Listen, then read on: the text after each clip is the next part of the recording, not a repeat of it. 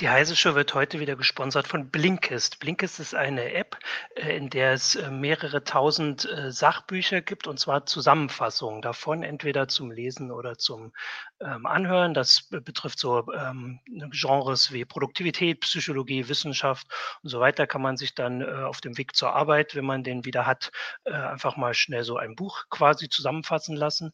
Ähm, und für unsere Zuhörer gibt es da ein Sonderangebot. Das und noch ein paar weitere Sachen zum Sponsor erzähle ich dann aber nach der Sendung. Jetzt geht's erstmal los.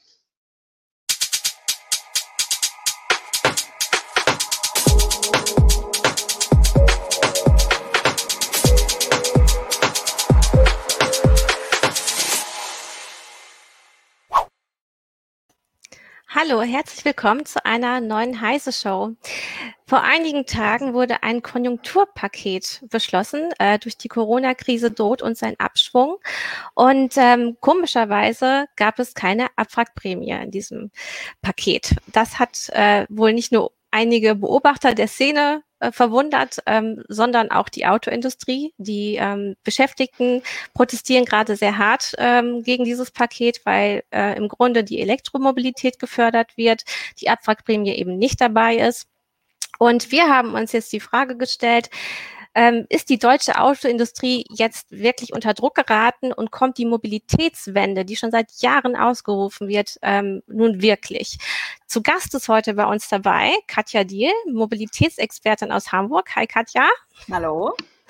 Martin Franz von äh, Heise Autos. Das ist ein Ableger von Heise und einige werden immer mal wieder Meldungen von Heise Autos bei uns im Ticker sehen, weil wir auch eben viel über Autos schreiben und Verkehr. Hallo Martin. Servus. Und Martin Hollert ist auch wieder dabei. Äh, ich glaube, das darf ich so sagen. Du warst ähm, in Elternzeit für einige Wochen. Und ja. ja. wir freuen uns, dass du wieder dabei bist. Martin ist äh, so, wie, so wie ich aus dem Newsroom. Ich bin Christina Bär und ja, wir steigen mal direkt ein mit Martin Franz, der den Automarkt besonders beobachtet. Ähm, es ist ja nach Verkündung dieses ähm, Konjunkturpakets wirklich einiges ähm, in Bewegung geraten. Zum Beispiel hat Herbert Dies nun ähm, ja seine Herrschaft, äh, Herrschaft ist das, das falsche Wort, äh, hat die Kernmarke abgegeben. Äh, kannst du das genauer erklären? Naja, die Situation bei VW, denke ich, kann man losgelöst von den Entwicklungen vergangenen fünf Jahre, knapp fünf Jahre nicht, nicht betrachten.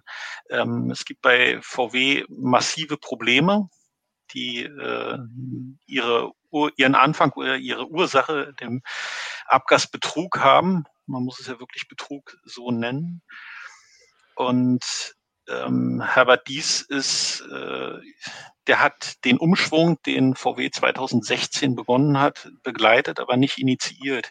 Das war sein Vorgänger Matthias Müller, der 2016, als bei VW wirklich alles in Flammen stand, ähm, äh, muss sagen, durchaus mutig, äh, Entwicklungskapazitäten umgeschichtet hat, in einem großen Umfang in Richtung Elektromobilität. Also dieser schwere, große Industrietanker hat äh, in wenn man es in industriellen Maßstäben sieht, in unglaublich kurzer Zeit eine äh, Elektroplattform auf den Markt gebracht oder marktfertig oder marktbereit, wie auch immer man das sehen möchte, äh, aus dem Nichts sozusagen innerhalb von, na, man kann sagen, vier Jahren diese Plattform äh, herausgebracht. Ähm, Matthias Müller musste 2018 gehen, weil er, naja, sagen wir mal, in der Außenkommunikation so seine Schwächen hatte. Und mit Herbert Dies hatte man die Hoffnung, ähm, dass äh, das Bild nach außen etwas weicher gezeichnet wird. So möchte ich es mal, möchte ich es mal ausdrücken. Ähm, diese Hoffnung hat sich relativ schnell zerschlagen. Und ähm, Herbert Dies hat das Vertrauen der von wichtigen Akteuren in diesem Spiel einfach sehr schnell verloren. Was bedeutet das denn genau? Und auch, dass er jetzt eben ähm, sich da zurückgezogen hat, offenbar. Naja, also dazu muss man vielleicht sagen, also nicht er hat sich zurückgezogen, sondern er wurde zurückgezogen und äh, es bedeutet zunächst mal, dass man ihn aus der Schusslinie kriegen wollte. Also es gibt eine Menge aktuelle Probleme bei VW. Ja. Also der Marktstart vom Golf 8 ist von Qualitätsproblemen begleitet. Ähm, wichtige Motoren waren über Monate nicht lieferbar und sind es bis heute nicht. Ja. Ähm, dazu kommen die Probleme bei der Einführung äh, von, von dem ID3, der ja auf dieser neuen Plattform eben steht. Also bei VW bahnt sich gerade sehr, sehr vieles, also da ballt sich gerade sehr, sehr vieles zusammen und ähm, Herbert Dies hat das Vertrauen des Betriebsrats schon lange verloren, weil er nicht unbedingt der geborene Diplomat ist. Ähm, er hat aber vor allen Dingen äh, das Vertrauen im Aufsichtsrat äh, zum Teil verloren und er ist, das kann man glaube ich so sagen, in dieser Woche einer kompletten Entmachtung nur sehr, sehr knapp nur entgangen. Ich weiß nicht, ob das jeder mitbekommen hat. Er hat in einem äh, internen, in einer internen Besprechung äh, dem, dem Aufsichtsrat, der ihn ja eigentlich stützen sollte, vorgeworfen, Geheimnisse zu verraten und sie einer Straftat sozusagen, da, ihm eine Straftat vorgeworfen. Da muss man schon sagen, also er musste dann einen Tag später sich öffentlich dafür entschuldigen. Und wenn man die Persönlichkeit von Herrn Dies ein bisschen kennt, also dann weiß man schon, das, das ist ihm schwer gefallen. Das wird ihm sehr schwer gefallen sein. Ich finde das interessant, wie du das ähm, ähm, berichtest, denn nach außen hin, wenn man ähm, da eigentlich darauf gewartet hat, dass auch Deutschland jetzt in Sachen Elektromobilität aufholt, man ja eigentlich immer gedacht hat, Mensch, Herbert Dies, der dreht das jetzt endlich bei VW, ähm, wo ja eigentlich ähm, auch eben die SUVs sehr ausgebaut wurden, eher größere, schwerere Autos, um den ähm, CO2-Werten gerecht zu werden, denn es gibt ja diese komische Rechnung, je schwerer ähm, die Flotte insgesamt ist, desto mehr CO2 darf man noch ausstoßen, nicht wahr, Martin? Ja, das ist richtig. Allerdings sind ähm, also wenn man jetzt extrem schwere Autos in den Markt bringt, äh, hilft eben diese, sagen wir mal, geringfügige Anhebung beim Flottengrenzwert nicht, nicht unbedingt. Mhm. Ja.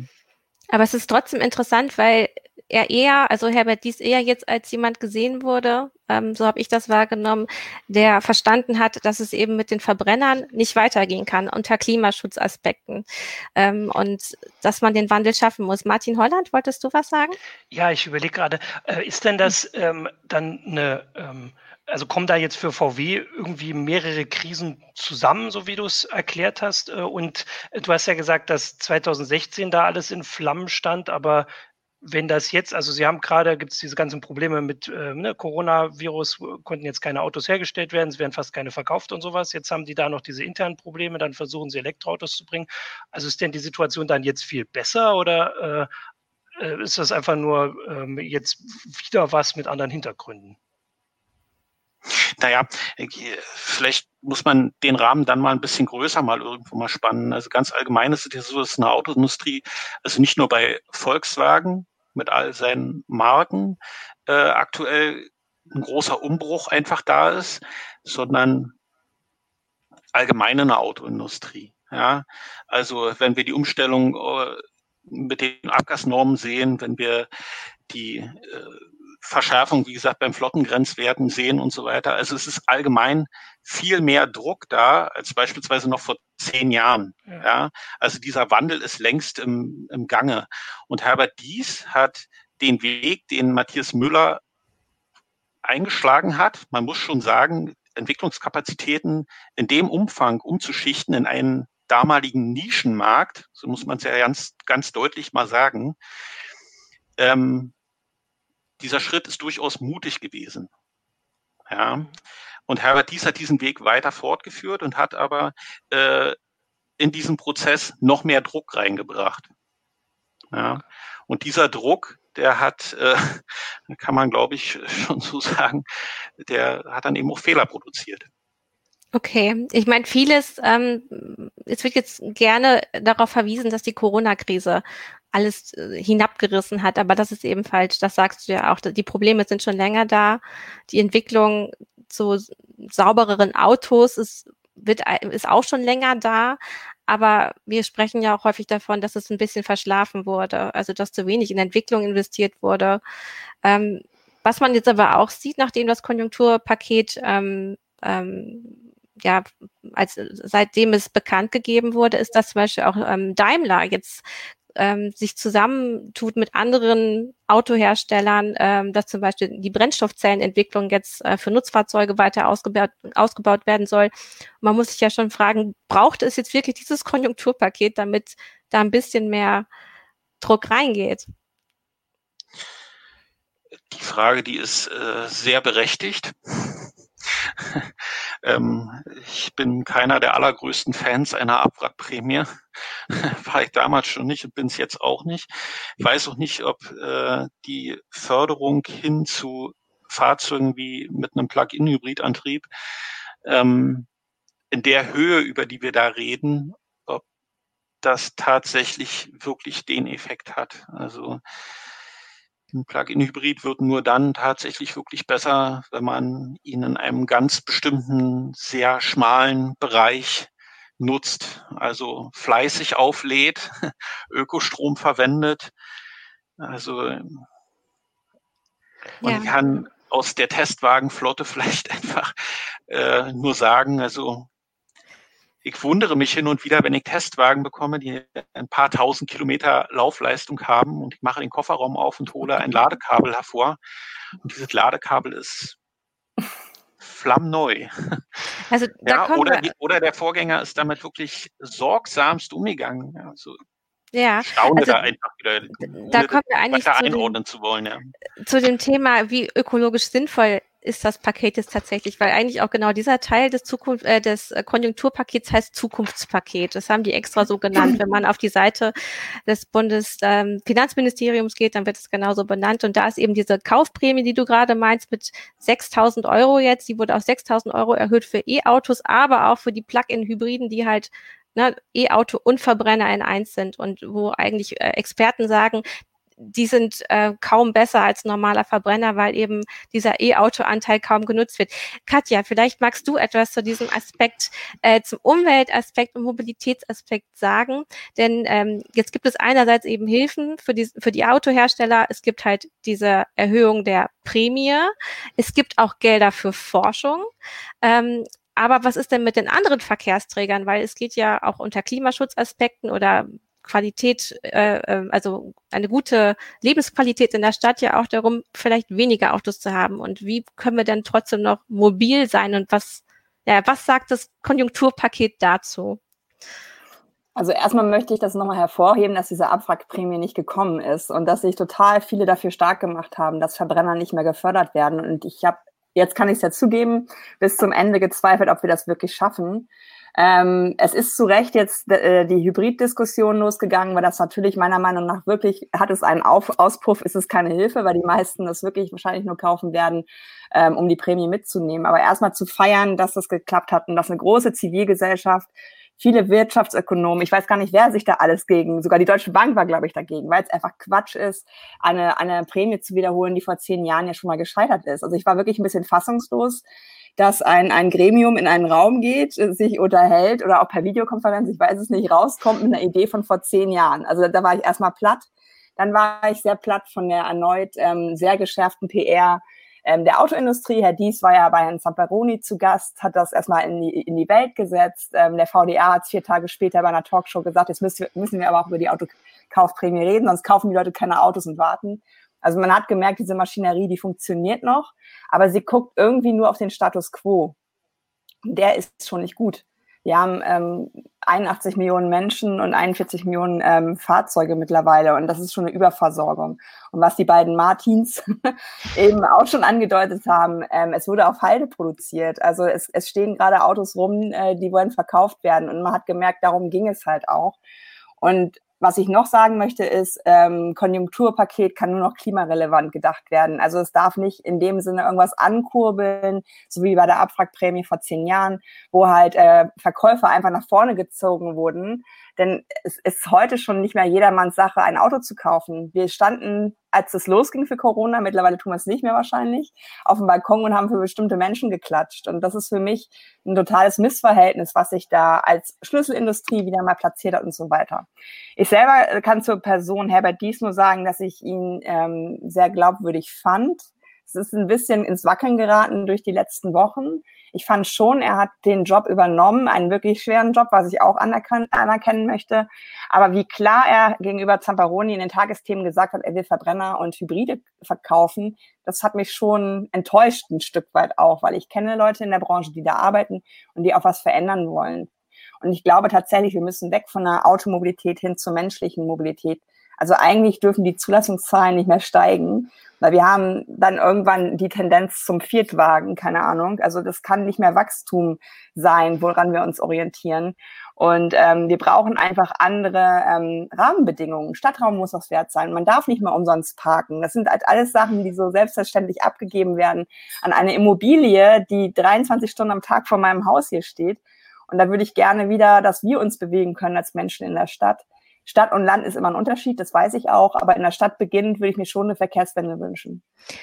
Was ja interessant ist, ist, dass jetzt einige durch Corona einige Pop-up Bike Lanes entstanden sind. In Berlin, sogar in Stuttgart, ähm, was man ja kaum denken würde, dass in Stuttgart sowas möglich ist, ähm, weil ein Teil äh, der Corona ähm, Pandemie ja davon getrieben wird, dass wir Aerosole, ähm, also Aerosole, durch, dass man sich durch Aerosole ansteckt und man eben sich eigentlich im freien Raum am besten bewegen soll und Fahrradfahrer aber im Verkehr schlecht geschützt werden und gerade diese Pop-up-Bike-Lanes dazu führen, dass mehr Leute, die jetzt auch nicht mit dem ÖPNV fahren wollen, äh, die kein eigenes Auto haben, trotzdem irgendwie gut zur Arbeit kommen. Und ähm, die Frage ist ja, bleiben diese Pop-up-Bike-Lanes vielleicht sogar bestehen? Das wäre ja eigentlich eine große Chance. Also in Berlin ist es tatsächlich, da ärgert sich, glaube ich, auch der Herr Weißbrich, der das ja verantwortet. Und das möchte ich betonen, der ist ehemaliger Förster. Also ich, ich, ich habe auch so in der Krise gemerkt, es sind nicht unbedingt die Ingenieure, die uns gerade voranbringen oder die BWLer, ohne dass ich was gegen BWLer sagen möchte. Aber es sind Leute äh, aus den Geisteswissenschaften oder Menschen, die sehr nah an der Natur sind. Die ähm, Wiener Bürgermeisterin ist zum Beispiel, die auch jetzt gerade solche Dinge tut, ist Sozialarbeiterin. Also es sind Menschen, die, glaube ich, anders denken als dieses mechanistische, technische. Und die Pop-up Bike Lanes in, in Berlin sind ja Teil des Mobilitätsgesetzes. Sie werden nur schneller umgesetzt, als es sonst eigentlich passiert wäre bei dem normalen Gang, den Behörden hätten. Leider sieht man aber auch schon wieder Bilder, dass da einfach gerne geparkt wird. Also, dass dieser Raum auch schon wieder ähm, so zurückgeholt wird vom Auto, will heißt, es braucht auf jeden Fall schnellere bauliche Trennung auch, weil nur Farbe auf die ähm, Bahn zu bringen, das ist es halt nicht. Aber die Bilder, die mich erreicht haben aus Berlin, dass kleine Kinder mit ihren Eltern dort wieder fahren, mitten in einer Großstadt auf dem Fahrrad, das äh, finde ich zeigt einfach, wie schön es sein kann, wenn man dem Auto Raum nimmt, weil das Auto hat Raum und das wieder zurückzuholen für alle nutzbar zu machen, ist eigentlich der richtige Weg. Ähm, da würde ich ja an euch beide gleich mal die Frage stellen. Ähm, also diese Veränderung, das beobachten wir alles. Also ich meine, jeder sieht, dass auf der Straße weniger los ist. Sieht irgendwie, also jetzt ist es ein bisschen schon wieder anders, aber es sah ja zwischenzeitlich wirklich unter der Woche immer aus wie wie Sonntag. Also ich hatte ja jetzt, wie gesagt, ein bisschen frei und also an der Straße hätte ich nicht erkannt, was für ein Wochentag es ist. Äh, und also diese Veränderungen liegen ja dahinter, dass es jetzt diese Pop-up-Bike-Lanes gibt und sowas, dass aber natürlich eben auch Autos produziert werden, die nicht äh, verkauft werden. Und all diese ähm, großen Veränderungen, die aber im Moment natürlich nur also temporär sind. Und jetzt geht es ja in der großen Diskussion schon so wieder darum, wann können wir alle wieder, also wann ist alles wieder wie vorher im Prinzip. Ähm, und da würde mich ja eure beide Meinung interessieren, ob ihr jetzt denkt, dass diese ähm, Krise, wenn, sagen wir mal, das ist jetzt wirklich vorbei, also sagen wir, wir können jetzt alle wieder raus und es gibt keine zweite Welle und irgend sowas, ähm, wird dann davon was bleiben? Also werden, also jetzt mal nicht nur diese Bike Lanes, die vielleicht schwer werden, die wieder wegzunehmen oder nicht. Äh, und auch wird das jetzt bei der Autoindustrie irgendwas beschleunigen oder nicht? Oder ist das jetzt so ein, also wirklich so ein, so ein temporäres Ding, was dann doch schnell wieder, schneller wieder vorbei ist, als auch wir in unseren Diskussionen vielleicht manchmal so das Gefühl haben? Also meiner Meinung nach darf es nicht Back to Normal geben, weil das Normal war schon nicht gut. Also wenn wir uns da ähm, die Chance, also ich wurde sehr viel immer gerügt, dieses Krise als Chance ist ja auch ein bisschen überstrapaziert, gebe ich auch mhm. gerne zu. Aber trotz allem möchte ich nicht, dass wir einfach da weitermachen, wo wir aufgehört haben, weil wir haben bestimmte Dinge ja jetzt anders gemacht. Und Verkehrswende ist für mich nicht nur eine Pop-up-Bike-Lane ähm, ähm, zu bauen, sondern es gibt 25 Prozent Arbeitsplätze in Deutschland, die von überall gemacht werden können. Die müssen zum Beispiel nicht jeden Tag in ein Büro fahren. Also ich habe schon äh, ein bisschen bei, bei äh, Twitter gelästert, was passiert eigentlich mit den großen Frankfurter Bürotürmen. Weil es sind meiner Meinung nach Jobs, wo das eventuell sogar der Fall sein kann, dass man gar nicht immer physisch in diesem Büro sitzen muss. Also da würde, glaube ich, diese Entlastung, die zum Beispiel der Nahverkehr ja braucht, weil was Christina gesagt hat, natürlich, es darf nicht mehr diese Überlastung geben wegen der Aerosole, aber so gefährlich, wie Nahverkehr gerade gemacht wird, ist es auch wieder nicht. Also wir merken gerade, dass die Dinge, die eh ein schlechtes Image hatten und um, um die wir uns vorher nicht gekümmert haben, die leiden gerade darunter. Der Nahverkehr ist nur noch zu 40 Prozent ausgelastet. Die Leute sind wahrscheinlich am ehesten wieder ins Auto zurück, falls sie eins mhm. haben. Und das sind für mich Sachen, wo ich eine große Gefahr sehe, was du auch sagst, Martin, dass die Leute wieder dahin zurückgehen, wo sie herkamen. Sie hatten sich vielleicht mal begonnen zu ändern, haben vielleicht mal einzelne Wege mit Leihrädern gemacht oder ähnliches. Aber jetzt wird wieder so ein bisschen dieses Narrativ von gefährlich ähm, in die Welt gesetzt und immer noch kein Tempolimit. Also es sind halt so Sachen, da merkst du einfach, wie emotional Autodebatte sein kann. Und meiner Meinung nach, wenn wir Elektromobilität ernst meinen, brauchen wir auch ein Tempolimit, weil du kannst mit dem E-Auto nicht 260 fahren. Weil das kannst du, aber wahrscheinlich nur bis zur nächsten Ladestation. Und das sind so Sachen, wo ich merke, dass das ist ja mein Thema. Es beginnt halt hier. Ne? Also das, das, das Verhalten muss sich ändern. Vielleicht kann ich da noch ergänzen, es ging jetzt ja in der Corona-Krise auch viel um Gesundheitsschutz und da hat man Gesundheit klar vor wirtschaftliche Interessen gesetzt. Und ähm, einmal haben wir das Problem durch Verbrenner, dass einfach äh, wir ähm, diese Luftreinheit in der Stadt nicht mehr haben. Also es gibt ja extra auch Luftreinheitepläne, die eingehalten werden müssen. Ähm, und ähm, eben das Tempolimit, was du gerade ähm, ansprichst, Katja, das ist eben auch ein Teil davon. Ähm, wir haben so viele Verkehrstote, die Zahlen sinken zwar, aber gerade auf ähm, diesen freien Strecken ähm, könnte man das. Die Zahlen besonders gering. Hm. Sind die, genau, ja, sind zwar die, äh, die Unfallzahlen besonders gering, aber auf bestimmten Strecken, wo das gemessen wurde, äh, und auch nochmal untersucht wurde, hat man ja doch festgestellt, dass gerade diese großen Unterschiede zwischen den, den verschiedenen Verkehrsteilnehmern, also in dem Tempo, ja trotzdem mhm. dazu führen, dass äh, gefährliche Situationen entstehen. Also man, es sind ja auch, das, äh, es gab ja eine Untersuchung, dass in der Zeit, äh, in der wir wenig jetzt mobil waren in der Corona-Zeit, dass viel weniger Verkehrsunfälle passiert sind. Und ähm, naja, man müsste sich in der ganzen Debatte eben immer auch fragen, eben nach Corona, wie viel ist uns die Gesundheit wert und wie viel ist uns das Klima wert? Und diese Frage wird ja immer virulenter auch, ähm, also was passiert auch aufgrund des Klimapakets? Das wurde ja beschlossen, viele haben das für zu wenig wirksam gehalten, aber ähm, es scheint ja jetzt doch ernst genommen zu werden, weil gerade der Verkehrssektor, das hat die Katja auch gesagt, muss ja eigentlich ordentlich nachlegen, weil da gerade die CO2-Ausstöße in den letzten Jahren nicht gesunken sind. Also da, da, da muss gehandelt werden. Also dass der Status quo äh, vor Corona, zu dem dürfen wir tatsächlich eigentlich nicht zurückkehren ähm, weil wir dann diese großen Ausstöße haben. Und das wird auch durch einen einfachen Antriebswechsel wahrscheinlich nicht so schnell, so stark, also dieser Ausstoß so stark zurückgehen. Da müssen andere Konzepte dazukommen. Aber Martin, sag du noch vielleicht mal was dazu. Du hast, äh, also Martin ja, Franz, Entschuldigung. also, es sind ja jetzt etliche Stichpunkte genannt worden und ähm, vielleicht, also was mir in dieser Debatte einfach immer ganz wichtig ist, ähm, wenn man in einem so komplexen Gebilde wie der Verkehrspolitik an einer Seite in einem Räderwerk die Schrauben sehr, sehr stark anzieht, dann muss man sich einfach immer darüber im Klaren sein, dass das einfach Auswirkungen aufs Gesamtkonzept hat. Ja, ich kann von autofreien Städten träumen, ja, machen viele und das ist auch vollkommen okay und legitim. Ja, muss man aber einfach, wenn ich die Münchner Verhältnisse einfach mir mal angucke, dann muss ich sagen, der öffentliche Personennahverkehr ist zu den Spitzenzeiten, zu den Panelzeiten am Anschlag, wirklich am mhm. Anschlag. Und wenn ich in der Stadt jetzt Platz wegnehme oder die Autos aussperre oder das Parken wahnsinnig teuer mache, dann muss ich mir einfach vorher überlegen, was für Auswirkungen hat das Ganze. Ja, das ich muss dann, ich, ich, ich, muss dann ja. bereit sein, an anderer Stelle in, in den öffentlichen Personennahverkehr massiv Geld reinzustecken. Wenn ich jetzt das Konjunkturpaket sehe, das sind neun Milliarden Euro äh, für Wasserstofftechnologie vorgesehen. Ähm, und sage und schreibe, man halte sich bitte fest, 2,5 Milliarden für den öffentlichen Personennahverkehr. Äh, da kann man sich, glaube ich, die Frage stellen, ob da alles richtig gewichtet ist. Das ist ja genau das, was ich auch ehrlich gesagt sage. Ähm, ähm, wir haben vorher schon gepennt. Ne? Also Corona zeigt uns einfach nur wie unter einem Brennglas, dass wir nichts getan haben. Die, ähm, die äh, Steigerungsraten bei der Deutschen Bahn zum Beispiel waren ja fantastisch. Aber auch ich habe manche Fahrt auf dem Boden sitzen verbracht, weil einfach die Kapazitäten schon vor Corona nicht ähm, ausgereicht haben. Und da fehlte einfach der Mut, genau was du jetzt auch sagst, das einfach endlich mal umzudrehen und da zu fördern, wo viele was von haben. Wenn wir naja, ehrlich sind, von einem Auto, Entschuldigung, von einem Auto ähm, hat ja nur derjenige, der es halt fährt. Es nimmt aber sehr vielen den Raum, äh, die, die um es herum sind. Also auch hier in Eimsbüttel in Hamburg sehe ich das immer wieder. Es ist halt selbstverständlich. Und ich verstehe auch, dass die Leute das nicht ändern, weil es einfach so einfach ist. Aber wenn du nicht ähm, im Besitz eines Autos bist und in der, in, aus der Brille heraus mal deine Welt betrachtest, das war vor Corona schon schwierig. Aber jetzt wolltest du noch einhaken.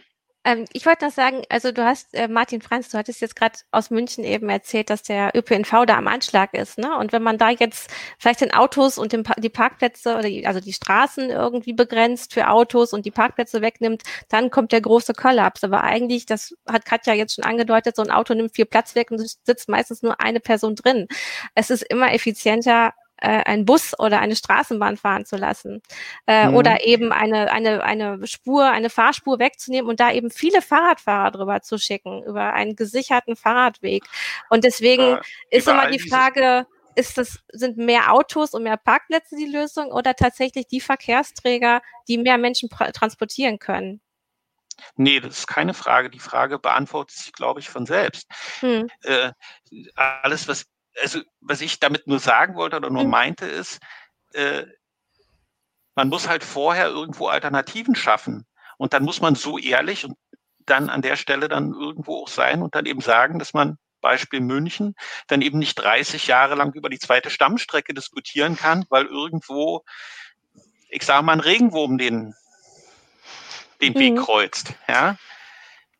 Wir diskutieren über viele Verkehrskonzepte wahnsinnig lang. Und wer sich mal damit beschäftigt hat, wie lang Prozesse zum Beispiel bei der Bahn, nicht nur da, aber wie lang Prozesse bei der Bahn brauchen, bis sie auf dem Weg sind, also der kann sich darüber wirklich nur wundern. Also ich würde, äh, also ich habe Martin auch so verstanden, dass das jetzt nicht per se irgendwie eine Kritik ist, man soll das nicht ändern, sondern mhm. Äh, dass halt dieser zweite Teil nicht gedacht wird. Also dass man halt sagen kann, ja, man äh, fördert jetzt Autokauf zum Beispiel nicht, weil man gar nicht will, dass mehr Autos da sind, naja, aber man macht Martin, jetzt gar nichts dafür. Ja, Martin, wenn ich dich ganz kurz unterbrechen darf. Klar. Also, dass man, vielleicht kommen wir auf den Punkt irgendwo noch, aber dass man im Rahmen dieses Konjunkturpakets Autos mit Verbrennungsmotor nicht auch fördert, das ist ja nicht ganz richtig. Ach so, denn mit, okay. einer, denn mit einer Mehrwertsteuersenkung von ah, 19 stimmt, auf 16 ja, Prozent äh, ja. wird ein Auto, was 30.000 Euro kostet, mal eben schlappe 1.000 Euro, nicht mhm. ganz, 900 Euro günstiger. Ja. ja, also da, also es ist ja nicht so, dass das komplett ja. Also, also ich, äh, ich meinte auch, äh, genau, also da hast du recht, ähm, dass man das halt, also diese Konsequenzen bedenken soll, das hast du ja erklärt. Und ich habe jetzt überlegt, während ihr da so geredet habt, dass vielleicht wirklich der ähm, der größte Effekt wird gar nicht jetzt irgendwie sein, dass jetzt, weiß ich nicht, diese Abwrackprämie oder wie auch immer nicht gekommen ist oder diese Mehrwertsteuer, sondern dass jetzt wirklich sehr viele Leute mitgekriegt haben, dass sie eben doch gut von zu Hause arbeiten können, auch wenn es jetzt tatsächlich ganz schön lang wird inzwischen, da haben wir auch schon Sendungen drüber gehabt. Aber es geht ja gar nicht darum, dass wir auch, die das zum Beispiel jetzt hier sehr gut können, äh, das jetzt durchgehend machen. Aber wenn einfach weiß ich nicht, 20 Prozent öfter im Homeoffice gearbeitet wird, dann kann ich mir schon vorstellen, dass auch hier auf, in Hannover die, die Straßen und die, die Straßenbahnen und die, ähm, ähm, die Busse alle einfach um diese 20 Prozent leerer werden und dass das einen Effekt hat, der so schnell auf anderen Wegen gar nicht erreicht werden. Also wie viele Züge müsste man, also müsste man 20 Prozent Züge kaufen oder Straßenbahnen deutschlandweit, um den gleichen Effekt zu erreichen, rechne ich jetzt mal ganz grob, werde ich bestimmt gleich berichtigt, dass das ein bisschen anders ist. Aber so ganz grob, dass der Effekt vielleicht wirklich am größten ist, auch wenn es jetzt gar nicht darum geht, dass wir jetzt alle nur noch im Homeoffice sitzen, weil dann wären wir, glaube ich, auch verrückt. Äh, aber dass dieser Effekt vielleicht wirklich so der, der bleibendste sein könnte, der dann eben genauso wie du es beschrieben hast, Martin, quasi erst am Ende einen anderen Effekt hat. Also da geht es ja vorwiegend jetzt hier um die Arbeit, aber am Ende hat er diesen Effekt, dass die Straßen leerer sind oder die. Ja, und vor allen Dingen, es kann, es kann ja auch einfach sein, dass man eben nicht mehr dieses 9 to 5 macht. Ne? Also mhm. die, diese Hauptverkehrszeit, das ist ja. ja. das, was immer wieder Nahverkehr den Rücken bricht, sozusagen. Mhm. Weil SchülerInnen und äh, Menschen, die zur Arbeit wollen, sind gleichzeitig unterwegs und das ist sehr deutsch, so, so, mhm. so zu handeln. Das kann äh, ein Weg sein, dass man auch einfach als Arbeitgebender ein bisschen ähm, mehr Freiheit einräumt, wann Menschen ins Büro kommen. Plus, um Gottes Willen, nicht nicht Homeoffice mit mobilen Arbeiten verwechseln. Ich glaube, das ist auch etwas, was als Gefahr droht, dass alle denken, oh mein Gott, da bin ich zu Hause, meine neun Katzen, vier Kinder, äh, drei Ehemänner und der Garten. Es geht ja eher darum, vielleicht auch Coworking auf dem Land zu etablieren. Also als Arbeitgeber auch einfach mal schauen, wo kommen denn unsere Leute immer her morgens? Und genau was sie auch sagt, die müssen ja nicht jeden Tag da äh, die Wege vermeiden, sondern vielleicht zwei, dreimal die Woche. Aber selbst das ist ja schon eine Entlastung. Einmal für das Zeitbudget der Menschen.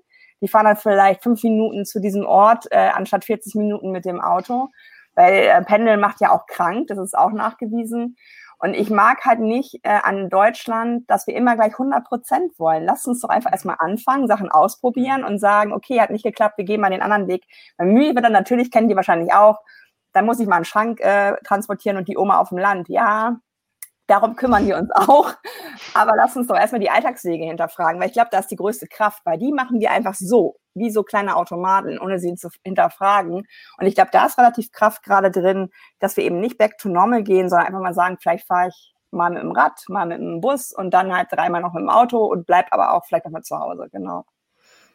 Ein Faktor ist sicherlich auch das Sicherheitsgefühl für ähm, alle die, die an Mobilität, Mobilität teilnehmen, die nicht im Auto sitzen. Und da hat ja eigentlich auch ähm, die neue Straßenverkehrsordnung ein bisschen was gebracht, die, die Anpassung, dass eben Fahrradfahrer nur noch mit 1,50 Meter ähm, Abstand überholt werden dürfen. Das hat auf jeden Fall bei uns im Ort, äh, so, das ist eine anekdotische Evidenz, hat schon dafür gesorgt, dass viel mehr Menschen wieder mit dem Fahrrad fahren, weil sie sich halt mehr trauen, weil wir hier nicht genügend ausgebaute Radwege haben, die auch klar eben von vom äh, Autoverkehr getrennt sind, wo die Kreuzungen auch nicht so gesichert sind, dass man vor abbiegenden Lkw gut geschützt wäre als ähm, Fußgänger oder als ähm, Fahrradfahrer.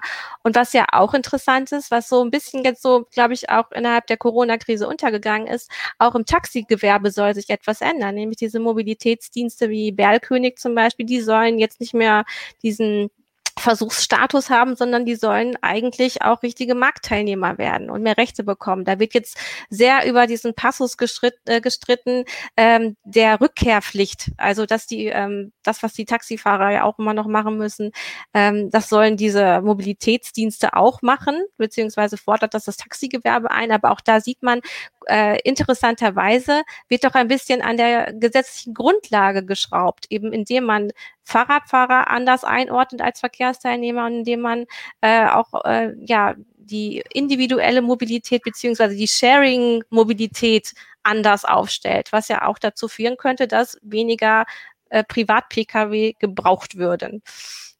Ja, das ist ja auch tatsächlich, ich weiß gar nicht aus welchem, aus welchem Jahr, ähm, ob da noch Kutschen fuhren, als das erste Personenbeförderungsgesetz äh, etabliert wurde. Will heißen, diese ganzen digitalen Lösungen sind da ja noch überhaupt nicht mitgedacht. Und das ist ja das Problem von diesen neuen Diensten, dass es alles Ausnahmeregelungen sind. Und Ausnahmeregelungen glaube ich nicht, dass sie irgendwas verändern bei Menschen, die wirklich zuverlässig mobil sein wollen. Die wollen zuverlässig wissen, das ist jetzt ein Angebot, was hier auch bleibt. Und ich kann mein Auto vielleicht sogar auch abschaffen, weil ich weiß, ich habe einen guten Ersatz. Und da bin ich tatsächlich auch sehr froh, dass die Taxibranche da, ähm, ich sage jetzt mal, weicher wird, weil die war auch schon eine Zeit lang sehr abwehrend, was Änderungen angeht. Erstens kümmern die sich viel um Elektromobilität, also auch die ähm, denken darüber nach, wie man auch mit Flotten ähm, elektromobil sein kann. Plus, dass sie im Gegensatz zum Mietwagen-Business, also Uber hat ja heute äh, protestiert, dass sie nicht Teil vom Nahverkehr werden wollen, denn das droht ihnen. Und meiner Meinung nach kannst du nur integrativ arbeiten. Sonst hast du es wie in New York, dass viel mehr Autos fahren als vorher, mhm. weil alle auf prekär arbeitende Menschen ruhend ähm, sich chauffieren lassen. Also meiner Meinung nach ist wirklich der Nahverkehr ein ziemlich guter Nukleus, den man nehmen kann in der Mitte.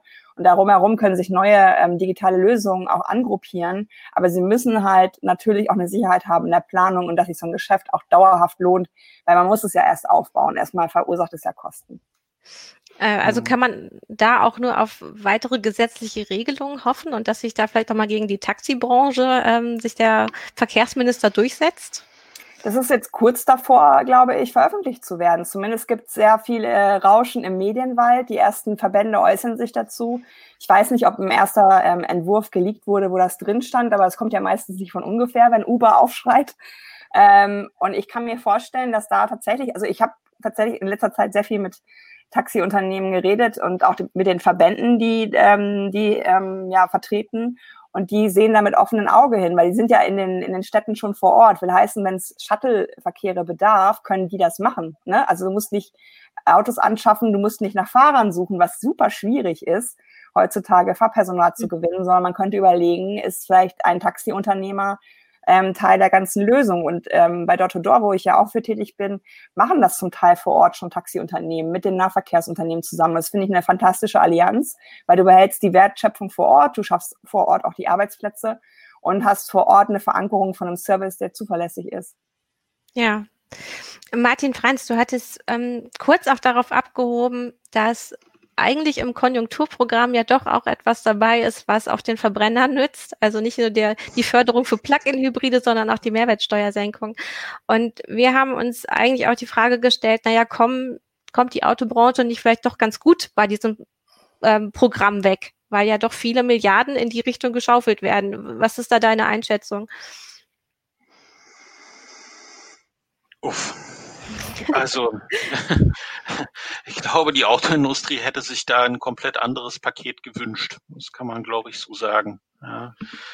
Und die Autoindustrie hofft im Augenblick, wie viele andere Zweige auch, dass die äh, Auswirkungen der Corona-Pandemie, da gibt es ja verschiedene Schätzungen zu, dass es bestimmte Nachholeffekte geben wird. Ja. Und äh, natürlich gibt es die Hoffnung, dass das Geschäft, so wie es davor war, äh, ein Stück weit einfach noch weiterläuft. Das kann man, glaube ich, so sagen. Denn im Augenblick muss man einfach sagen, auch wenn jetzt Plug-in-Hybride nicht zuletzt durch den Flottengrenzwert, äh, ähm, äh, also dass die massiv in den Markt reingedrückt werden, darf ja folgen, folgenden Umstand ja nicht, nicht überdecken. Also im Augenblick kaufen die Leute Autos mit Verbrennungsmotor. Und die schmalen Kontingente der Elektroautos sind sicherlich rasch ausverkauft. Da gibt es also lange Wartezeiten. Ähm, aber das Hauptgeschäft machen die mit Verbrennungsmotoren. Ja. Jetzt noch, ne? Aber also ich, und, ist das nicht eine Illusion? und, das, und, und, das, und ich vermute, es wird noch eine ganze Weile noch so sein. Weil sie den Wandel nicht schaffen oder weil sie es nicht wollen? Weil eigentlich ist es ja so, dass gerade im Ausland, wo ja auch ein großer Markt ist für deutsche Autohersteller, äh, der, das Verbrenner aus eigentlich schon an vielen Stellen entschieden wurde. Also wofür produzieren wir dann hier noch weiter Verbrenner? Ähm, und die Frage ist ja auch, wenn man sich jetzt nicht, also wir haben es ja schon über Jahre verstaffen, äh, neue Technologien zu entwickeln, nee. oder? Nee, siehst du das nee. ganz anders? Ja, dann, dann erzähl mal. Das, das ich also wirklich komplett anders. Ja. Es gibt seit Jahren Jahren.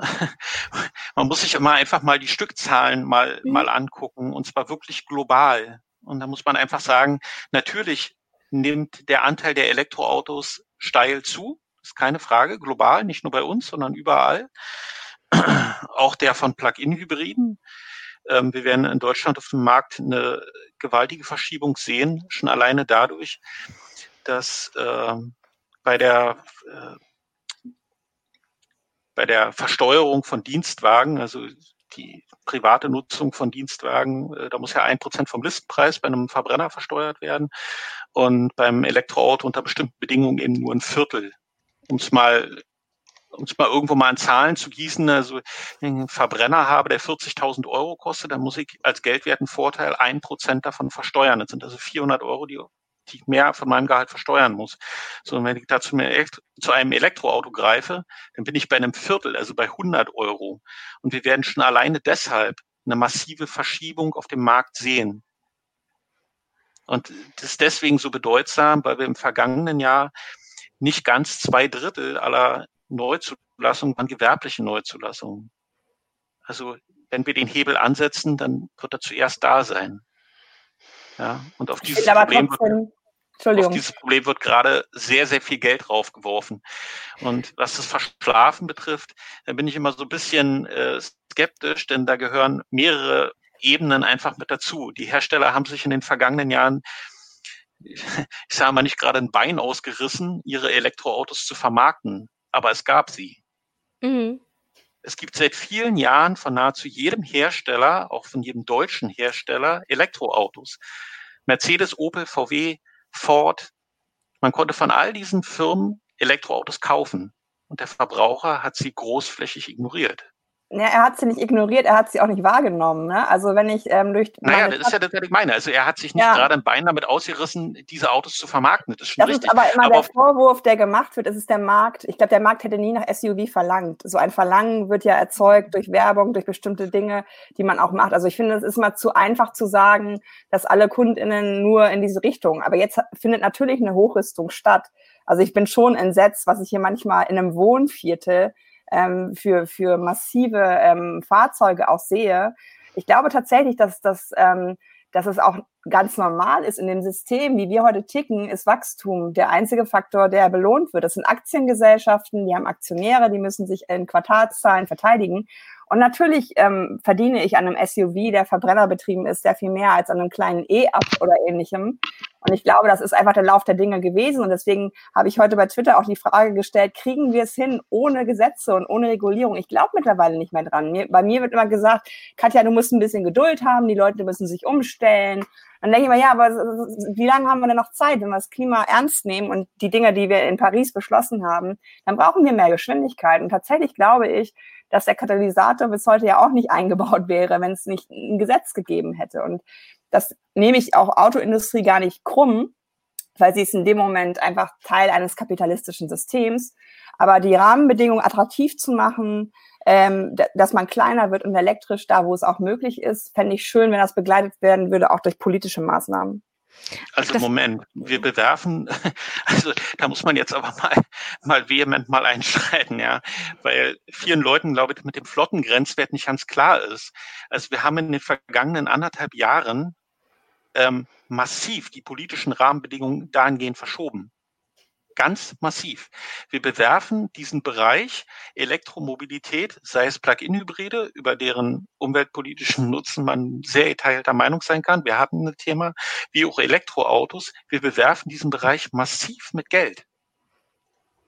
Also im Konjunkturpaket steckt jetzt einfach drin, dass ein Elektroauto, was weniger als 40.000 Euro kostet, insgesamt ohne dass man irgendwo darüber diskutieren müsste, mit einem Rabatt von rund 9.500 Euro also bezuschusst wird.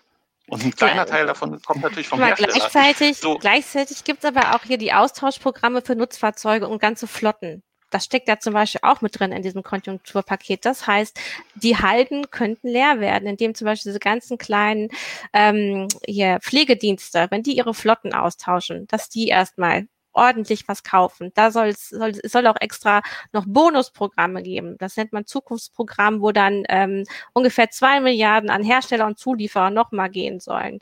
Es wird ähm, generell wird viel Geld äh, durch das Konjunkturprogramm freigegeben für die Forschung, die vielleicht unsere deutschen Autohersteller vorher mhm. schon hätten einleiten lassen müssen.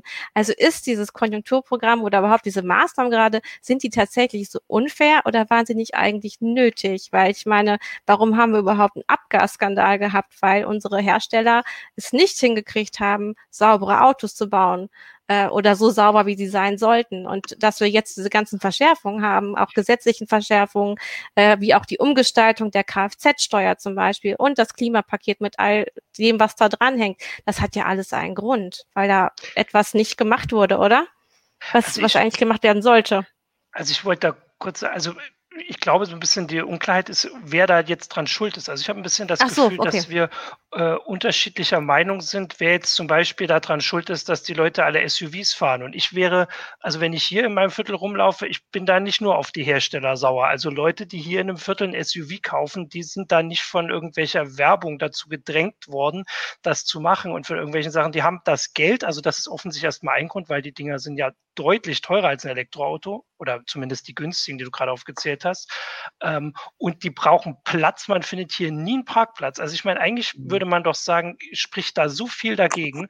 Trotzdem stehen die einem hier andauernd im Weg. Und ich, also ich bin sauer auf die Leute, die die kaufen. Und ich denke, dass also dass man da den, den Menschen schon auch die, die Verantwortung zuschreiben muss, weil so wie es Martin auch sagt, also es wird äh, unterstützt, äh, äh Elektroautos wird in vielen Bereichen unterstützt und trotzdem kaufen es die Leute nicht. Also muss es schon auch einen anderen Grund geben. Und offensichtlich sind die, also Käufer noch nicht da, die alle zu kaufen. Und ich würde das also, nicht nur jetzt auf, auf irgendwie Werbung schieben oder so. Ich habe es auch nicht monokausal gemeint. Ja, ja. Ne? Es ist halt mhm. einfach nur ähm, für mich ein System momentan, aus dem wir uns lösen müssen, weil wir sonst keine, ja. keine Lösung finden. Also es ist einfach gerade, selbst wenn ich bei dir bin, dass ich das auch nicht verstehe mit den Autos, es ist, es ist, es ist legal. Also die können auch hier stehen, sechs Tage unbewegt für null Euro. Und ich glaube, in dem Moment, wo sowas so einfach ist, also hier in Eimsbüttel stehen mittlerweile Anhänger mit Kinderwagen drin, weil die Leute den Kinderwagen nicht hochschleppen wollen, haben die hier Anhänger stehen.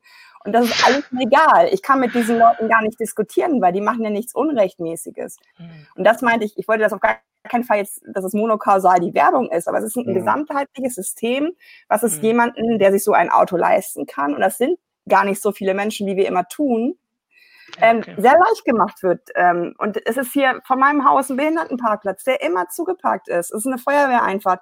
Es sind abgesenkte Bordsteine, wo, wo Menschen mit Kinderwagen und Rollstuhl. Es ist einfach viel zu wenig Platz in dieser Stadt für all die Autos. Und deswegen möchte ich einfach darauf hinweisen, dass es richtig, was ihr beide sagt, dass immer noch Autos unterstützt werden. Auch ich wurde so ein bisschen als naiv hingestellt. Katja, die Abwrackprämie ist jetzt nicht gekommen, aber diese drei äh, Prozent, das macht ja ein Auto billiger, das stimmt. Aber das Symbol, dass wir die Abwrackprämie abgeschafft haben oder abgewrackt haben, ist mhm. ganz, ganz wichtig, glaube ich.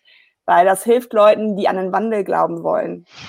Weil so es, ist es gerade einfach also, nur Chaos. Es wird ja auch also über, oder sag du Martin. Franz. Ja, also ich wollte zwei Punkte vielleicht einfach nochmal ganz kurz nochmal aufgreifen. Also mhm. zum einen äh, ist es ja nicht nur so, dass die Elektromobilität Mobilität, wie gesagt, äh, mit sehr viel Geld gerade versucht wird, massiv in den Markt reinzuschieben. Ich äh, glaube auch, dass das auch gelingen wird, sondern es ist ja so, dass mit diesem Flottengrenzwert, über den sich viele, äh, über die Dimensionen, die dahinter stecken, viele sich ja keinen, nicht wirklich Gedanken machen, ähm, auch die politischen Rahmenbedingungen massiv verschärft wurden. Wir haben 2020 das erste Jahr, wo dieser Flottengrenzwert zum Tragen kommt. Der ist ge gewichtsspezifisch, der wird für jeden Hersteller also gewichtsspezifisch festgelegt. Der liegt rund um 95 Gramm CO2. Und aus den Zahlen von 2018 basierend hieße das, dass äh, Volkswagen eine Strafe zahlen müsste von rund 9,3 Milliarden Euro, weil sie über diesem Flottengrenzwert drüber liegen. Also man kann wirklich nicht sagen, dass in dieser Richtung nichts passiert.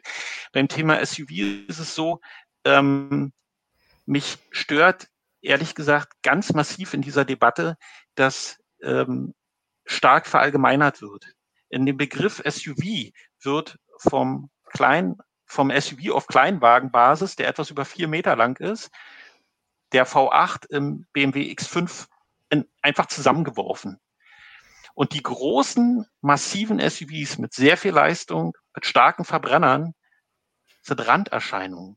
Darüber müssen wir uns vielleicht also naja, soweit, glaube, sollte ist, die, so, soweit sollte die Differenzierung einfach immer ja, reichen. Ich glaube, das ist aber, ich glaube, dass ähm, man unter diesem Oberbegriff SUV einfach das Problem fasst, nämlich zu große, zu breite Autos mit einem zu hohen Verbrauch für die heutige Zeit und vor allem für städtische ähm, ja, ja städt, städtische ähm, Siedlungen. Das kann, das kann sein, dass das äh, so war. Ich weiß, dass es in der Community es, sehr stark diskutiert wird, dass, es, dass es, dass eben auch ganz, nur, ganz kleine nur SUVs gibt. Nur am hm. Rande eben nur was zu tun, weil gekauft werden vor allen Dingen kleine bis mittlere SUVs und eben nicht die ganz großen, die am, zu Recht übrigens am Pranger stehen.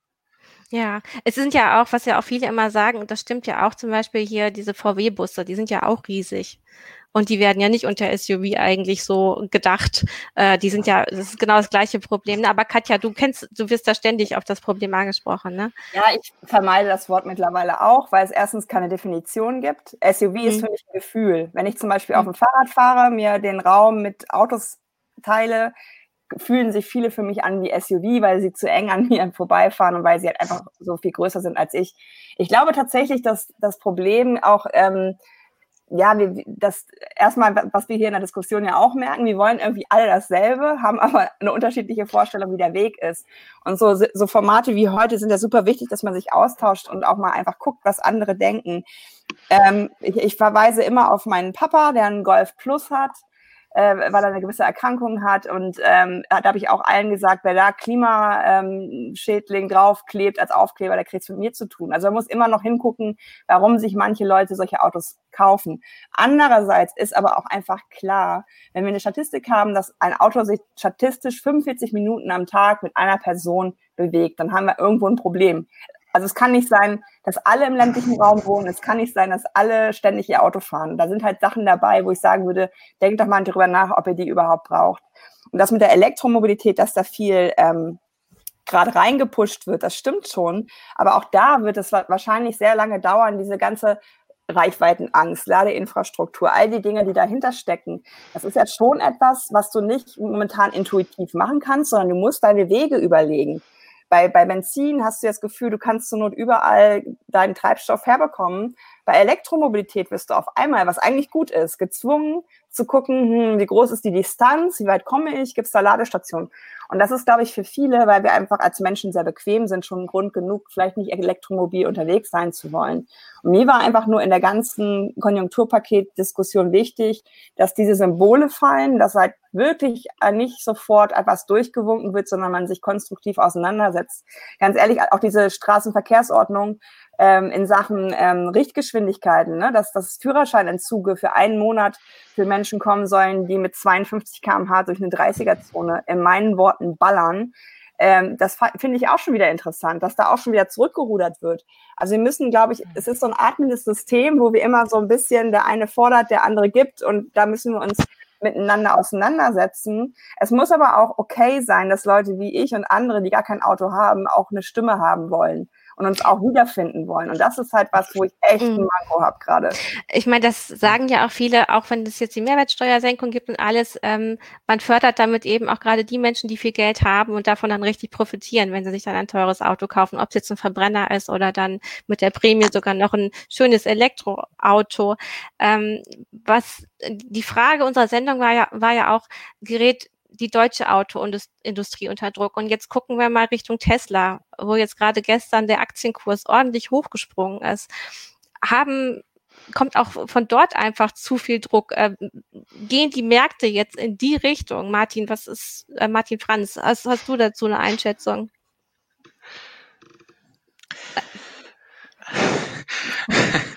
Du musst aber nicht antworten. Du kannst auch sagen, lass es, Christina. Lass uns in Ruhe damit. Genau. Also ähm, mit Tesla kann man sich, wenn man sich zu Tesla äußert, kann man sich eigentlich nur in die, in die Nesseln gewissermaßen nur setzen. Und äh, ich bin mir sicher, dass sehr, sehr viele mich für meine Einschätzung zu Tesla ganz gewiss verfluchen werden. Aber Tesla ist in meinen Augen ähm, Tesla hat eine Menge geschafft. Ja, die haben also in, in Batterietechnik äh, sehr klug investiert, ist keine Frage. Ähm, man muss nur, bevor man Tesla überhöht, ähm, Folgendes immer irgendwo mit sehen. Tesla kam aus dem Nichts. Sie haben also keine Strukturen, die sie irgendwo weiterführen mussten. Sie haben vieles neu gedacht, sehr intelligent. Ähm, Tesla hat in den vergangenen Jahren aber vor allen Dingen eins geschafft, äh, verdammt viel Geld zu verbrennen. Ja, und äh, wenn man Tesla als Vorbild nimmt und äh, VW vorwirft, ähm, macht's doch so wie Tesla, dann äh, muss man sich mal darüber im Klaren sein, würde Volkswagen so wirtschaften wie Tesla, dann äh, hätten wir hier äh, paar hunderttausend Arbeitsplätze weniger. Ja, aber war es nicht notwendig, so stark eben Geld zu verbrennen, um überhaupt erstmal in diesem äh, Automarkt so weit nach vorne zu kommen? Die Frage ist, ob Tesla so weit vorne ist. Sie sind ja auf jeden Fall werden Sie, wird Ihr Wert hochgeschätzt mittlerweile, dass, dass man, also, also das, das, die Zukunftsaussichten, das, man wettet doch auf Zukunftsaussichten, oder? Martin Holland? Ich möchte ja, da auch direkt, äh, Genau, also man wettet darauf. Ich möchte dazu auch sagen, dass irgendwie die letzten Wochen mal rumging, dass jede Woche in den USA irgendwie die Arbeitslosenzahlen ähm, äh, angepasst wurden. Jede Woche irgendwie zwei Millionen mehr. Und wenn das dann im Monat irgendwie zehn Millionen mehr waren äh, und am gleichen Tag die Börse neue Rekordwerte erreicht hat, dann zeigt das einfach äh, genau, was was man darauf vor allem aktuell äh, setzen kann, wo einfach Leute offensichtlich immer noch Geld haben, was sie irgendwo hin tun müssen. Und das gibt's, da gibt es jetzt wenig Möglichkeiten. Also ich würde das ein Unternehmen, wie viel Autos verkauft Tesla, wahrscheinlich verkauft VW in einer Woche so viele Autos wie Tesla im Jahr. Und das ist einfach der, die Relation ist überhaupt nicht richtig und äh, das kann mir auch keiner erzählen, dass da, dass, dass das angemessen ist, dass VW so und so 400.000 Leute beschäftigt und weniger wert ist als Tesla mit wahrscheinlich ein paar 10.000 Mitarbeitern oder so. Es ist ja auch kein fairer Markt, ne? Ja, Sondern es wird eben auf die halt Zukunft immer, gewettet. Das, das, ist halt immer dieses Interessante, finde ich. Äh, mhm. VW zahlt Dividende aus, geht in Kurzarbeit, es gibt eine Diskussion, es wird gesagt, es ist der Markt. Ähm, bei Tesla dreht sich das dann auch, also diese, diese Argument, ich kann das alles nachvollziehen, aber es ist immer wieder interessant, wie die, wie die, wie die Perspektive auf ein Thema sich ähm, ändert. Und ich bin auch, das wird mir auch schon wieder vorgeworfen, ich bin auch kein Tesla-Fan, weil es ist immer noch ein Auto.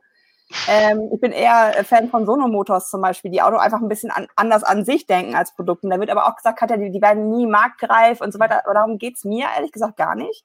Sondern mir geht's immer um Leute, die was anderes versuchen. Und das ist tatsächlich, wie Christina sagt, auch immer ein Stück eine Wette. Aber ich glaube, die Elektromobilität der deutschen Autoindustrie wäre nicht so weit, wenn es äh, den Musk nicht gegeben hätte, der sie einfach ein bisschen vor sich hergetrieben hat. Also es braucht immer jemanden, der irgendwie mit der Peitsche knallt.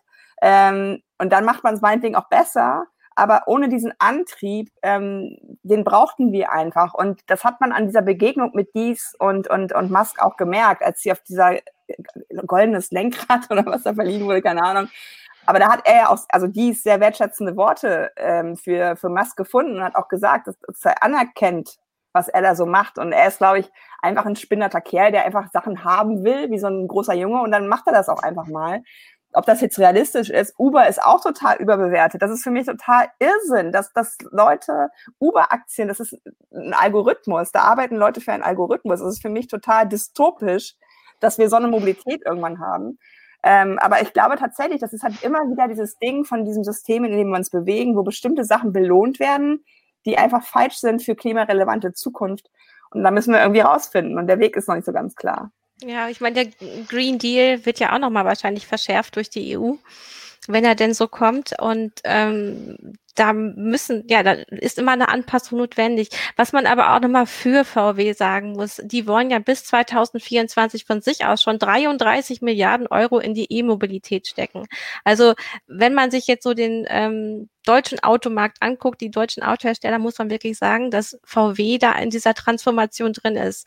Äh, ne, wir sagen, ich sage auch immer gerne, oh, die haben das verschlafen, aber ähm, so wie Martin Franz das am Anfang auch erzählt hat, äh, Herbert Dies, hat er, glaube ich, auch ordentlich schon gekämpft und was weitergemacht. Er ist da im Kreuzfeuer mit den vielen Mitarbeitern und ich muss auch sagen, diese Mitarbeiter tun mir momentan wirklich sehr leid, weil es stehen große Veränderungen bevor und ähm, da wird es noch ordentlich knallen, genauso wie wahrscheinlich bei der Lufthansa. Und das, das ist tragisch für viele Familien und, und Menschen und Zulieferer.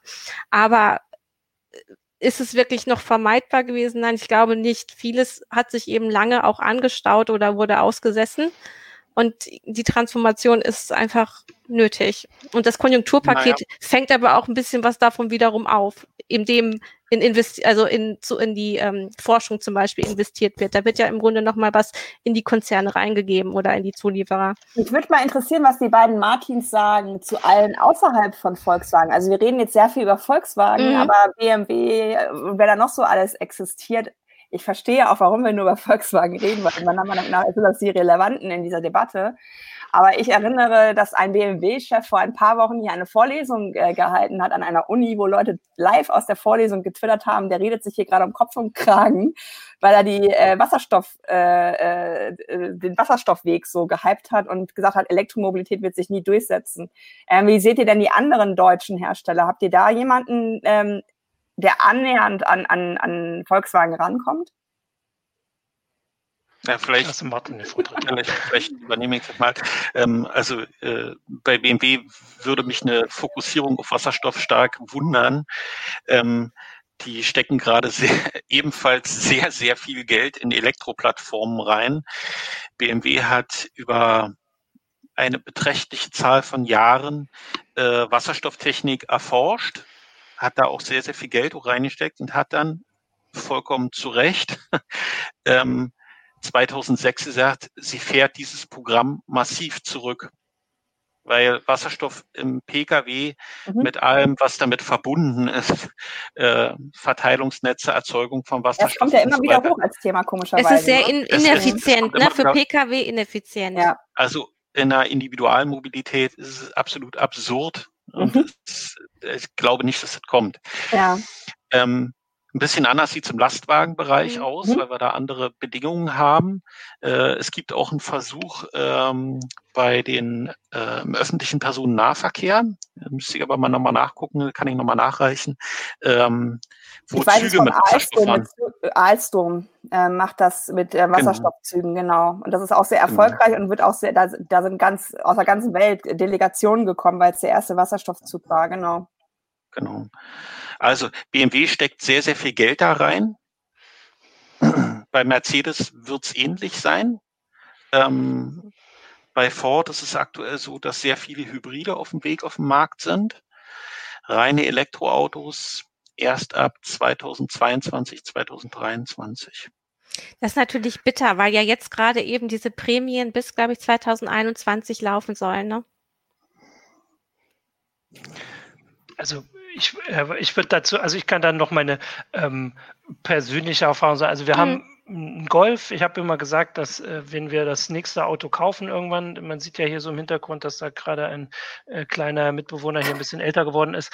Äh, also wenn irgendwann das nächste Auto kommt, war schon meine Hoffnung und das Ziel, dass, ähm, äh, dass das ein Elektroauto ist. Im Moment weiß ich noch nicht, ob ich da hier quasi eine Mehrheit äh, kriegen würde oder wollen würde, weil da, also wir, da gibt es ja noch ganz andere Sachen, die man dazu sagen muss. Also wir mhm. wohnen in der Stadt, man braucht ja hier irgendwie ein Ladeding. Wir haben, äh, also die, die Wohnung hätten wir jetzt hier keinen keinen Platz und diese ganzen Sachen muss man da alle noch dazu haben. Das sind dann ja alles nochmal andere heiße Shows.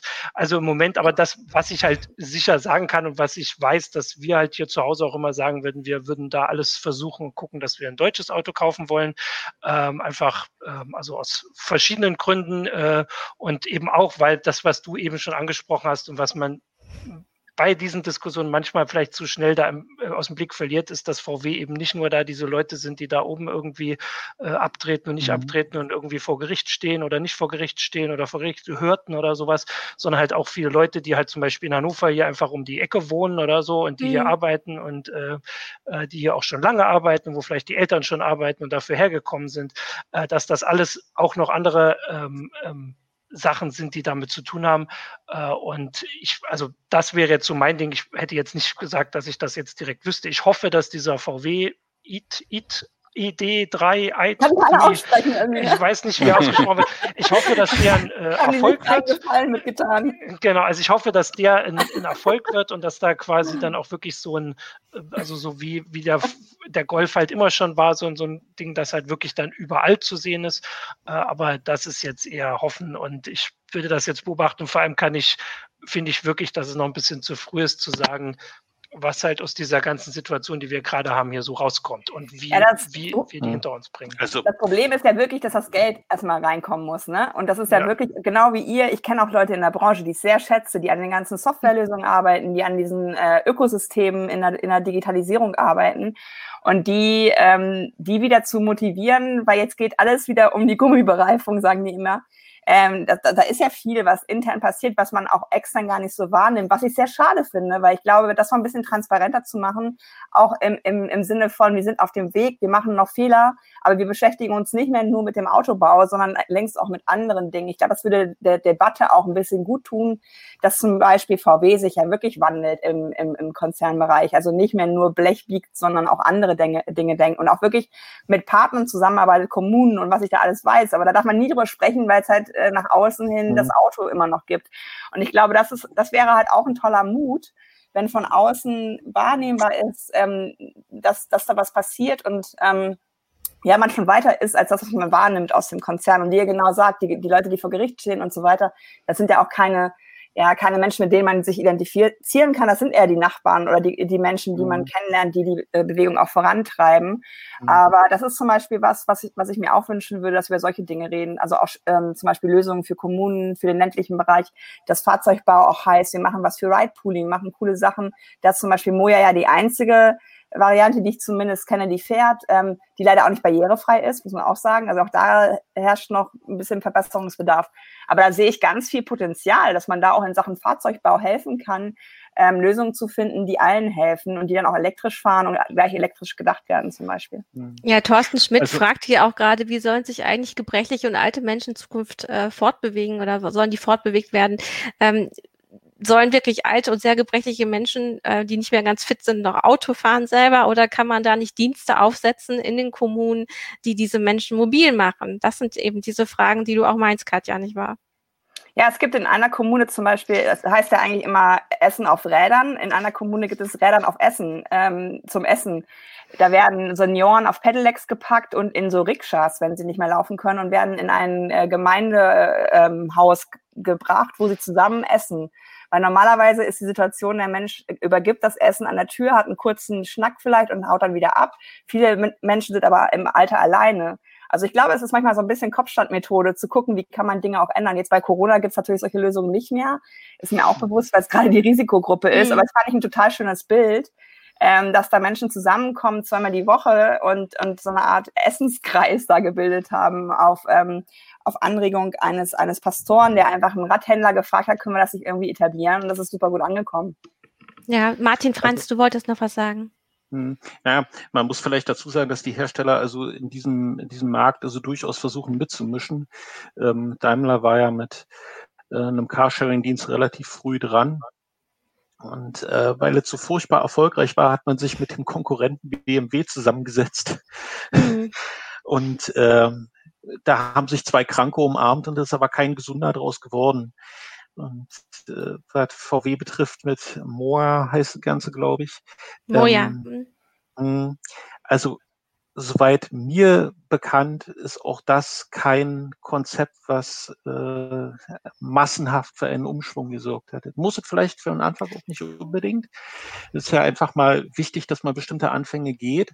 Aber äh, was das Thema Carsharing, dafür bist du, glaube ich, auch Expertin, Katja, ne?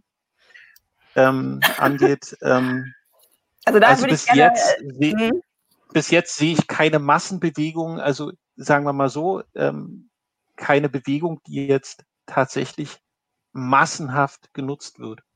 Das Problem ist mhm. tatsächlich bei solchen Geschäftsmodellen, dass das Geschäftsmodell im Vordergrund steht. Moja hat den Betrieb eingestellt bei Corona aus wirtschaftlichen Gründen. So wurde es mir wirklich als Kundin auch geschrieben. Dann haben sie Geld bekommen von der Stadt Hamburg und sind abends gefahren. Ich habe gestern nochmal mit einem Fahrer, weil ich selber gefahren bin, gesprochen. Die sind in Kurzarbeit, wie alle anderen wahrscheinlich auch. Und er findet aber sehr gut, dass sie jetzt auch anfangen, von Außenbezirken in die Stadt zu fahren. Und da liegt die große Veränderungskraft meiner Meinung nach, dass wir eben nicht alles im Zentrum von, von Berlin knubbeln. ich weiß mhm. gar nicht, wie viele Autos und Carsharer und, und Leihwagen und was es da alles gibt und Scooter, sondern eher zu denken, wie bringen wir Leute, die suburban wohnen, also nicht im unbedingt ländlichen Raum, aber außerhalb des S-Bahn-Ringes in, in Berlin hast du schon mhm. ländlichen Raum, weil da nichts mehr stattfindet. Und da ist, glaube ich, manchmal, und das meine ich halt mit den verlasst eure Silos, redet mit den Nahverkehrsunternehmen, welche S-Bahn-Haltestelle könntet ihr anfahren. Und das ist hier ähm, in, in Hamburg passiert. Die arbeiten sehr eng mit der Hochbahn zusammen. Und ähm, das ist sowas, wo ich glaube, da kann wirklich Veränderung ähm, stattfinden, indem man halt diese Mobilitätsketten anders darstellt. Aber das erreichst du nicht, und da, da ist auch der Bergkönig kein gutes Beispiel. Das war für viele ein billiges Taxi. Für vier Euro durch die ganze Stadt Berlin zu fahren, ist einfach ein attraktives Angebot. Und ich glaube, Cambio muss ich hier mal reinwerfen. Das ist ein deutschlandweiter Verbund. Der ist aber durch Vereine, durch, durch Kommunen und so weiter getragen. Und ich glaube, dieses stationäre Carsharing mit planbaren Fahrten, dass du verlässlich ein Auto da hast und nicht dieses an der Straße suchen, da ähm, schaffen Leute wirklich ihr Auto ab, wenn sie so eine Station in der Nähe haben, das ist nachgewiesen. Aber dieses Fast-Food-Mobilität immer schwierig, wenn sie einfach nur so dasteht was mir bei euch jetzt so weit, also einfällt und was auch hier ein, ein Zuschauer geschrieben hat, der Matthias Schlegel, ist nämlich, dass es auf die Rahmenbedingungen ankommt. Ne? Also er schreibt, das hängt doch einfach nur von den richtigen Rahmenbedingungen ab. Also wir können jetzt in, mit Konjunkturprogrammen viel Geld auf verschiedene Probleme werfen oder in verschiedene Unternehmen geben, aber ob sich tatsächlich bestimmte Carsharing-Modelle äh, oder Mobilitätsdienste durchsetzen, hängt eben auch davon ab, wie wir ihnen gesetzlich Platz geben oder Raum geben oder überhaupt das Geschäftsfeld eröffnen. Und ich meine, da werden gerade ähm, Schritte, Schritte werden in die Richtung gegangen, eben, dass man beim Taxigewerbe äh, schaut, wie lässt sich das ausweiten auf andere Dienste. Und wenn man eben Fahrradfahrern äh, andere oder bessere Rechte gibt, mehr Raum gibt, wie wir es schon besprochen haben, ähm, aber da einfach nur darauf zu setzen, dass das wenn man Geld drauf wirft, dann schon irgendwie der Markt regelt und der Einzelne mit seinem Auto, seinem Fahrrad oder der da zu Fuß unterwegs ist, das wird wohl einfach nicht so funktionieren. Martin? Ja, volle, volle Zustimmung. hey, super. Wir haben ja, also ich muss mal sagen, wir haben jetzt ja sehr engagiert ähm, ja, also, diskutiert, ne? Mhm. Also dass uns unser Producer schon kurz in den privaten Chat, der, den wir hier lesen können, auch geschrieben hat, ah, kommt mal alle wieder ein bisschen runter. Vielleicht, ähm, du darfst gleich noch was sagen, Martin. Ähm, aber vielleicht ist das jetzt ein guter Rausschmeißer, äh, um diese Sendung ähm, so ähm, zu beenden, dass, weil eben die Frage war, was, was macht dieses Konjunkturpaket und wie geht es unseren Herstellern ähm, und was ist eigentlich nötig für die Mobilitätswende? Ne? Martin einen, Holland?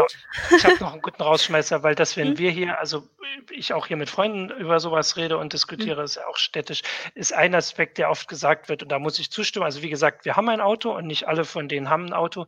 Ähm, was vielleicht wirklich auch helfen würde, ist, wenn die Kosten, für, die man für ein Auto hat, das, die sind nicht so sichtbar wie die Kosten zum Beispiel hier für, wenn ich so einen Elektroroller dann mal buche, da sehe ich direkt danach, wie viel der gekostet hat oder ein Taxi oder die, die, die ÖPNV-Karte.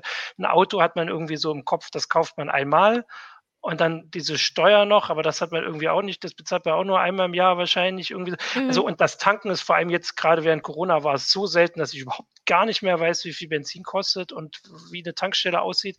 Ähm, also dass, wenn, wenn das ein bisschen sichtbarer würde und Leute das, da hatten wir, glaube ich, auch neulich mal einen Artikel zu, dass Leute das total ja. falsch einschätzen, wie viel mhm. sie ihr eigenes Auto kostet. Und wenn man sich das ähm, vielleicht selber auch bewusst macht, das gilt ja zum Beispiel auch dann für, für mich oder für uns, äh, würden vielleicht Sachen auch schon anders entschieden werden oder vielleicht auch nicht, aber zumindest, dass das eine Sache ist, die ich glaube nicht mal, dass das jetzt per se Absicht ist, sondern wir haben uns halt so dran gewöhnt, wie dass man halt sagt, man braucht einen Kühlschrank. Also wir brauchen einfach einen Kühlschrank. Und wenn der Kühlschrank kaputt ist, kaufe ich einen neuen Kühlschrank, auch wenn ich jetzt vielleicht kein Geld dafür habe.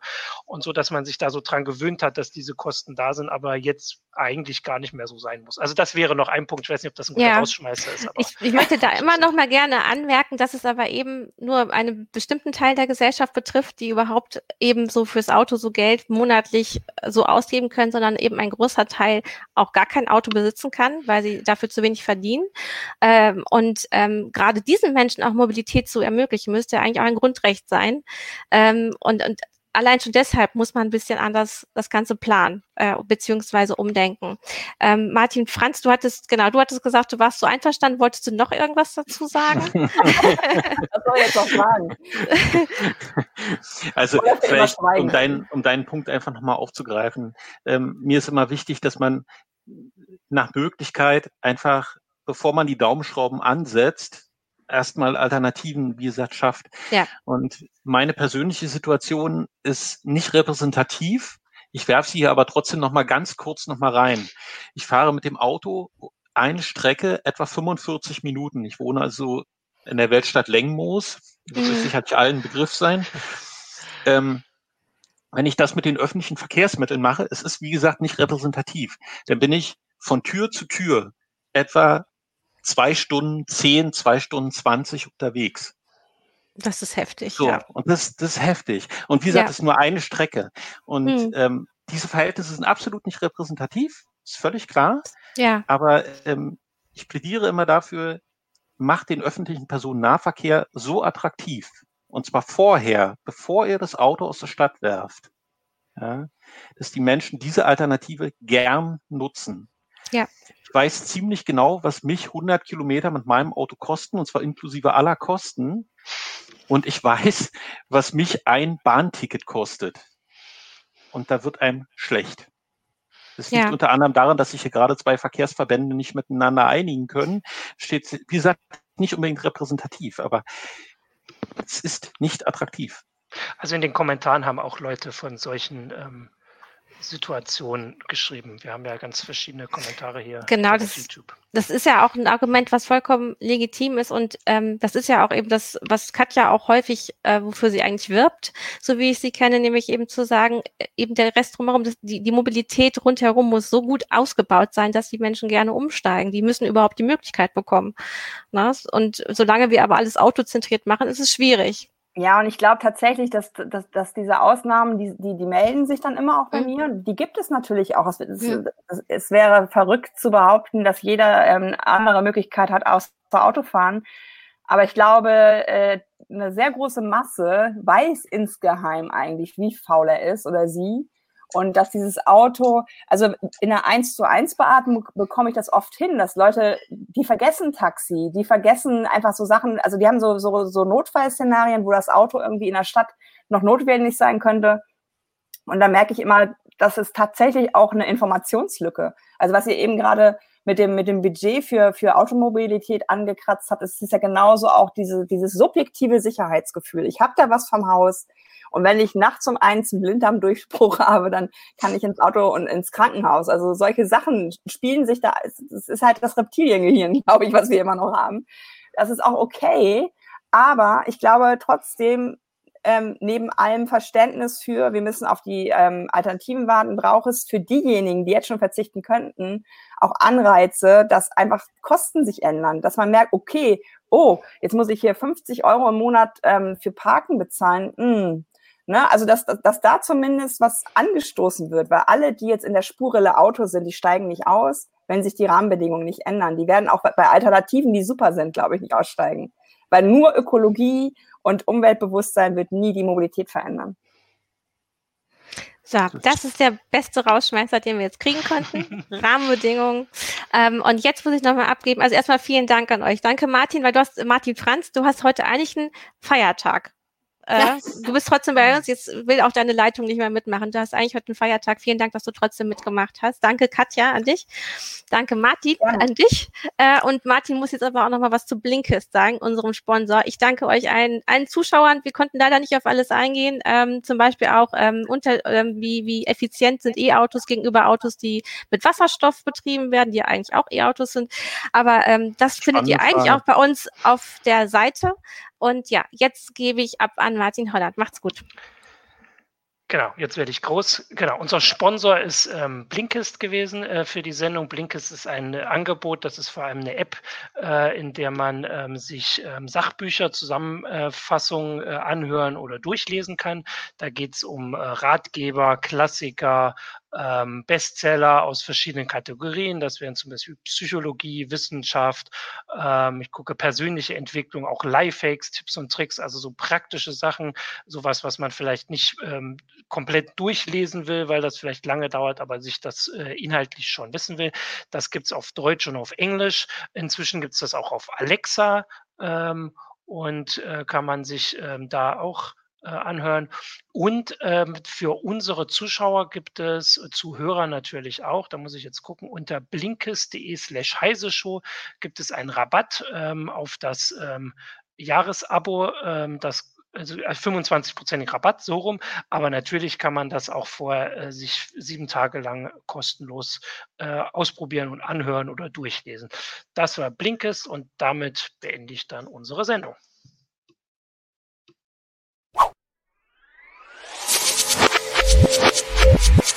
嗯。